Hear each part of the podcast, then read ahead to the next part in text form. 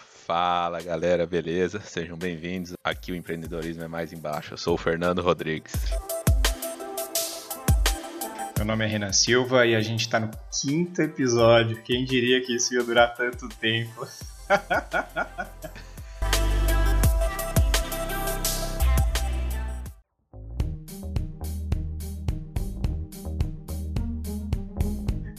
e hoje a gente vai falar sobre como os impostos são um à parte nessa nossa terra da banana.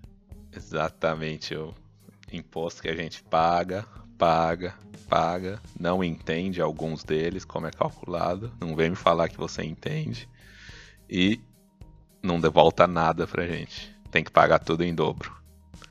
Aí você imagina, lá tem o, aqueles dados do, do impostômetro o Brasil teve um aumento aí de mais de 200% de 2004 para cá. Né? Então, você imagina aí, eu acho que em 2004, deixa eu olhar aqui os dados, a gente tinha 650 bilhões arrecadados. Se fizer a conta aí com mais de 200%, a gente vai chegar aí em quase 2 trilhões.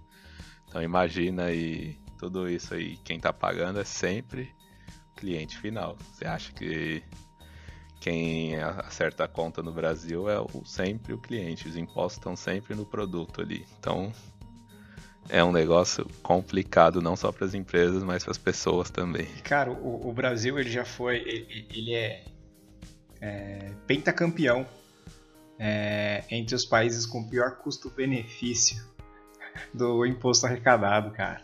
Pentacampeão. Você entendeu? É, é assim, cara.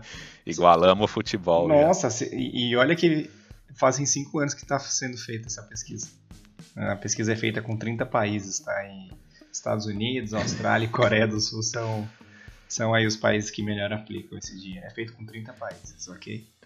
Ou, e, e assim, ou seja, 100% de aproveitamento. 100%. Né? A gente está perdendo até para a nossa querida Argentina, aí, que é a Venezuela do Sul aqui.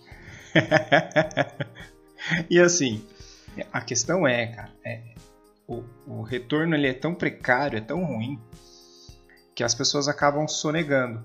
Não bastasse, né, essa sonegação, né, se não fosse ela, a gente teria a terceira maior carga tributária do planeta, né? Que assim, a gente sonega muito. Só de pensar, são aproximadamente 500 bilhões de reais por ano que a gente sonega. E sonega por quê? Porque não vê retorno. Eu tenho. É, vou dar um exemplo aqui. A gente abriu franquias agora. E aí a gente tem os royalties. E aí o, a primeira coisa que me perguntaram é como você vai fazer para controlar o faturamento do seu franqueado, né? Para que ele pague certo os royalties dele. Falei, não, vou ter controles básicos sobre isso, mas eu preciso que ele ele veja o retorno sobre o que ele está pagando. Então ele precisa de uma boa consultoria, ele precisa de uma boa estratégia, precisa que eu fortaleça cada vez a marca. Né? Só que assim, as pessoas aqui elas não veem esse, esse retorno, então elas fazem o máximo que elas podem para não pagar. Né? Então você imagina, se, se a gente diminuísse os impostos, talvez arrecadássemos mais. Então aqui no Brasil é aquele a bola de neve, né, que a gente já falou em outros episódios. O tudo que no Brasil a gente as pessoas começam a deixar de fazer porque é complicado, porque não vê retorno. E aí começam a fazer as coisas da forma errada e aí o governo quer continuar arrecadando a parte dele, então ele cria outros mecanismos para cobrar mais, pra, aí mais pessoas vão fazendo errado, então vai virando um negócio interminável. Então os nossos impostos são dessa forma, e o governo com a sua sede arrecadatória e todo ano quer tirar um pouquinho mais, as pessoas não veem retorno nesse pouquinho mais. Aí elas começam a criar alguns mecanismos aí para pagar menos e, e, eles, e elas pagando menos, elas começam a sonegar, né? Aí o governo percebe que está deixando de receber, aí cria outros impostos para compensar o que ele deixou de receber. É, aí vai virando aquele negócio. Então, o que o Renan falou, eu também acredito que se diminuísse os impostos, facilitasse eles, né, principalmente, e você vai aí em muitos outros países aí, né, principalmente os, europeus, Você tem um imposto. Você vai comprar um produto, você sabe exatamente, ó, vai ter 10%. De, se é alimentação, é 10% para tudo. Então, é o famoso IVA, né? Que estão tentando colocar aqui agora no Brasil.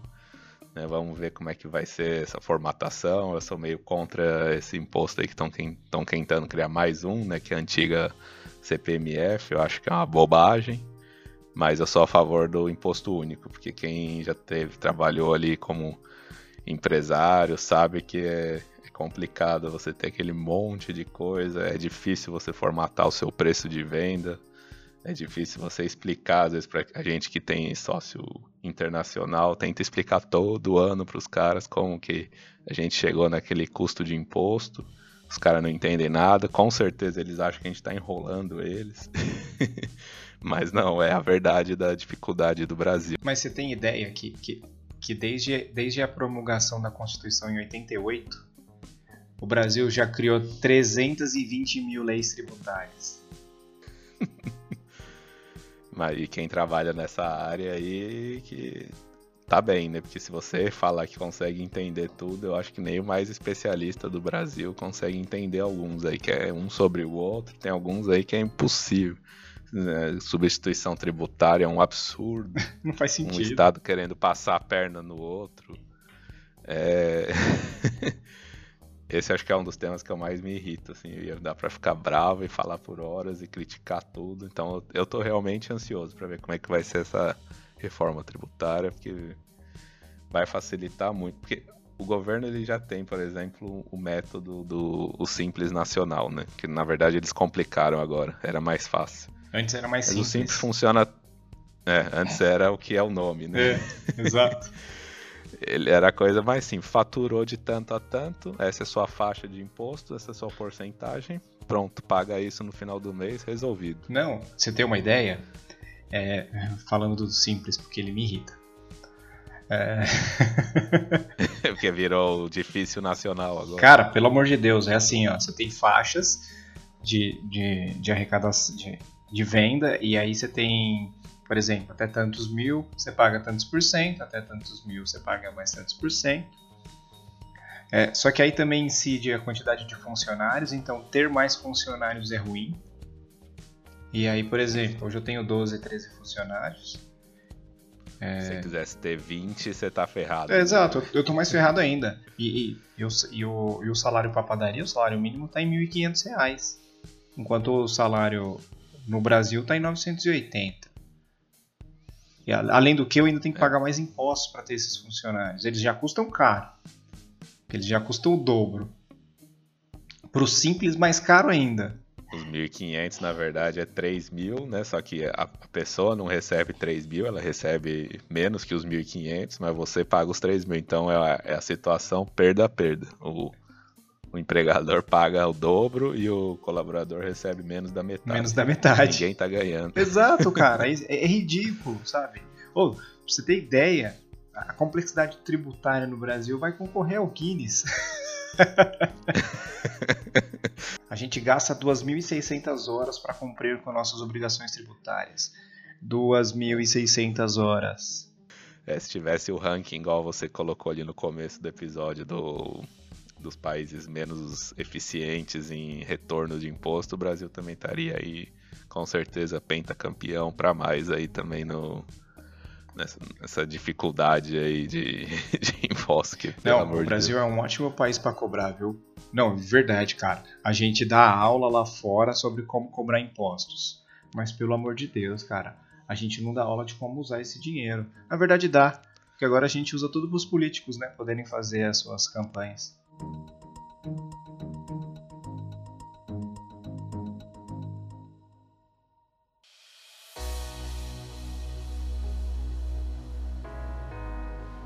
E aí, cara, entra numa questão, né? É, é, muito insano, né? Então, assim, por exemplo, quando você tem vende, vende produtos, né? Então você. Existem alguns produtos que têm uma incidência maior, outros produtos que têm uma incidência menor. Então, por exemplo, artigos supérfluos de luxo, eles vão ter uma incidência maior de, de impostos, né? É, enquanto bens de uso né, comum, como comida, né, arroz, feijão, essas coisas, elas acabam no, tendo uma incidência menor. É, então, por exemplo, açúcar mesmo nem tem incidência de impostos, né? porque é um produto que se, que, que se utiliza muito, né? É, só que assim, é, ainda tem aquelas coisas que são absurdas, né? Então, por exemplo, o remédio, ele tem 34% de imposto, cara. É um negócio, tipo, básico. É, e, e, tudo isso que você falou de comida também, aí, tudo que é da cesta básica não deveria ter nada de imposto. Isso aí é sobrevivência mínima das pessoas. É, e, e, assim, é que não é só um imposto, né? Porque aí você tem os impostos federais, estaduais, municipais, aí você tem IPI, é, é piscofins, né? É, é, tipo, é um absurdo, cara. O, o, o remédio, ele tem mais impostos do que uma revista pornô. Diga-se de passagem, a revista pornô morreu, né? O quanto, quanto a gente quer ser parceira sua do negócio aí. É cidade, é estado, é país, todo mundo confia no seu trabalho. Se olhar para esse lado é positivo.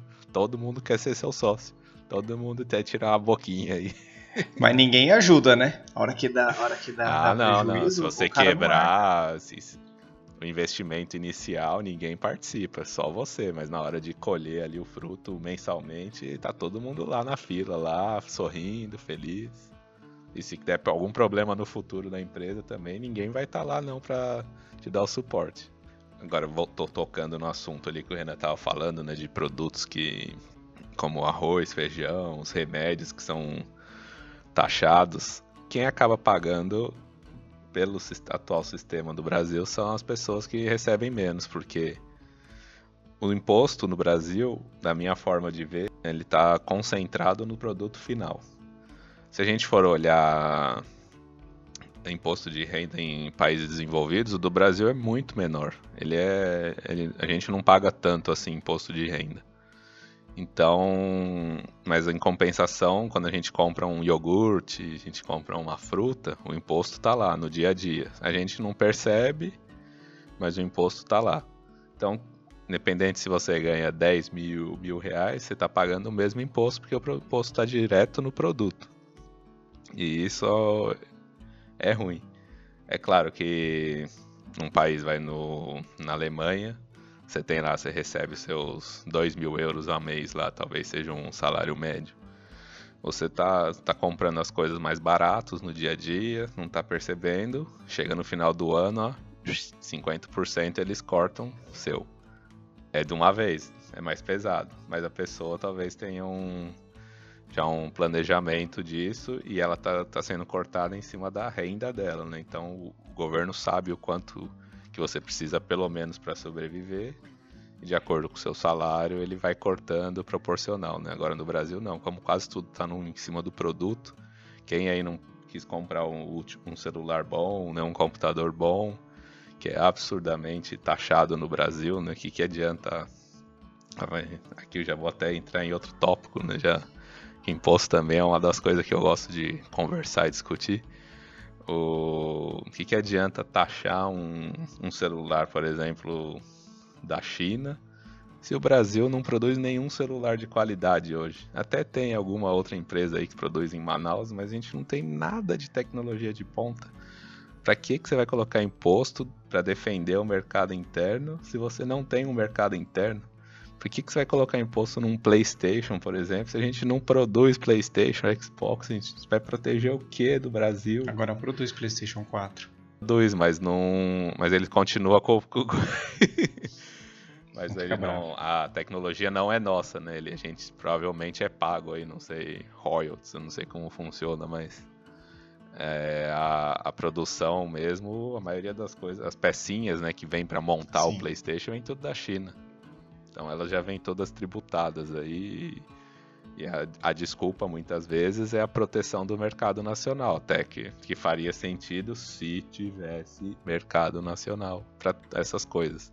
E isso é uma coisa que o Paulo Guedes está mudando agora, pelo menos disse que vai mudar, né? Espero que seja verdade, que protecionismo para o que não precisa ser, que não tem proteção, né? que não tem o que ser protegido, o Brasil não produz, não faz sentido nenhum. Então vamos ver se realmente vai ser mais uma coisa que destrava o, a economia do Brasil. Aí já tô até mudando de tópico de novo. Desculpa, Renan.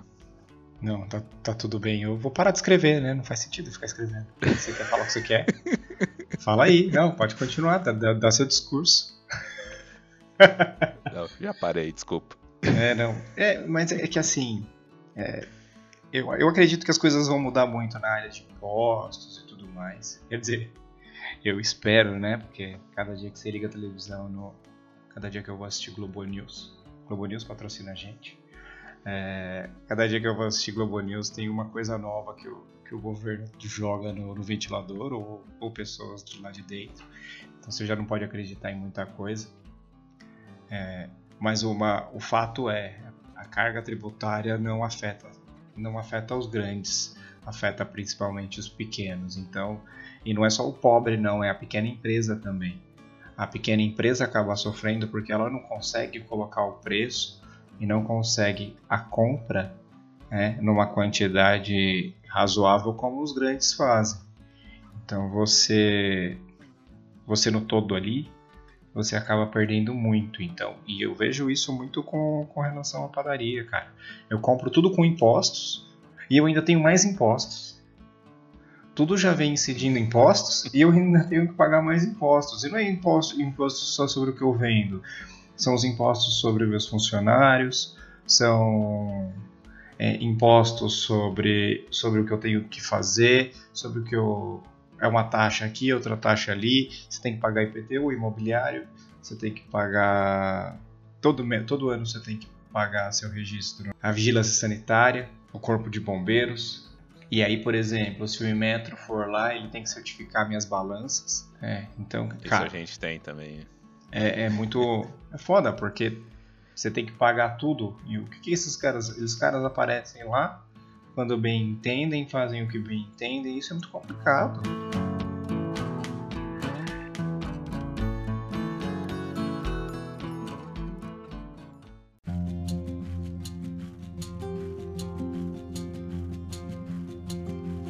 Você está falando a nível. Você é uma padaria, né? Então você não, não vende para outros estados, para outros lugares. A gente tá, e a gente está tratando o tema aqui como um nível Brasil. Mas o buraco é muito mais embaixo. Agora Não, você imagina que cada estado tem a sua legislação. Você com a sua empresa em um estado, quando vai vender para outro estado, você tem que entender a legislação do outro estado para poder vender dire... é, correto. Se você emitir a nota errada, você pode ser multado porque você não sabia que naquele estado aquele produto era taxado daquela forma. Que nem a gente tem um exemplo lá no EMEC, uma válvula que a gente vende para lavanderia para o Rio Grande do Sul. O Rio Grande do Sul, toda vez que a gente vende, eles falam que é uma válvula automotiva, uma válvula que é para uma lavanderia. Tudo que é automotivo é sobretaxado no Brasil, paga mais imposto. O governo do Rio Grande do Sul está quebrado, então eles decidiram entender que a nossa válvula era automotiva mesmo, não tendo nada a ver. Repito, é para lavanderia. Toda vez chega a cartinha da Secretaria do Rio Grande do Sul, você, nota tal, foi chamada a atenção porque precisa pagar o imposto de substituição tributária para autopeças. Nós não vendemos autopeças Rio Grande do Sul. É complicado. Eu espero que então, alguém do Rio Grande do Sul esteja ouvindo isso algum dia. Nossa.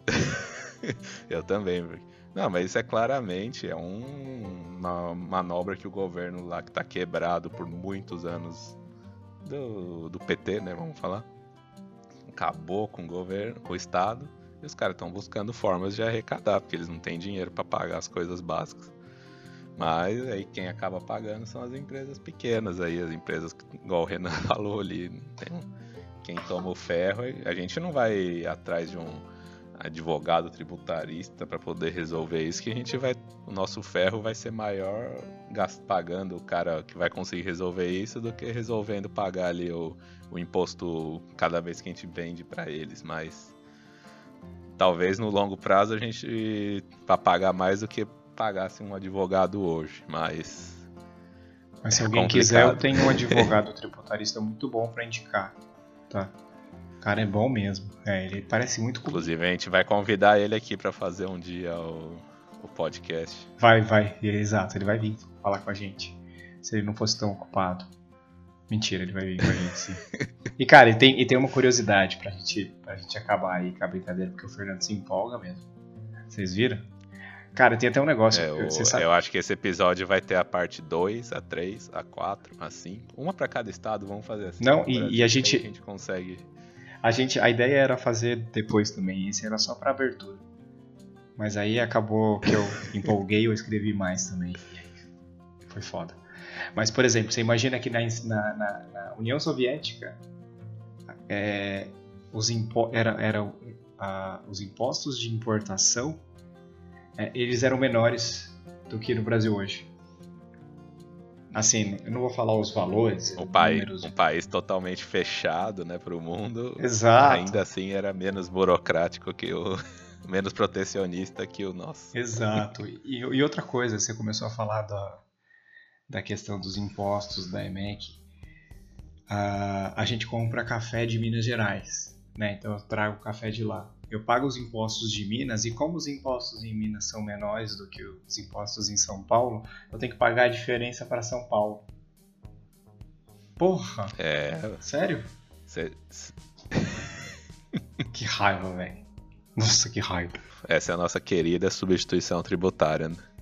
Você acha que por um estado cobrar menos, o outro vai lá e abocanha o que tá faltando para Não, eu não sei se esse é no seu caso aí, né? Se não. é a substituição tributária que você está falando. não, a substituição. Ou é o ICMS. É, não, esse é o do ICMS, mas a substituição tributária ela não faz o menor sentido, né?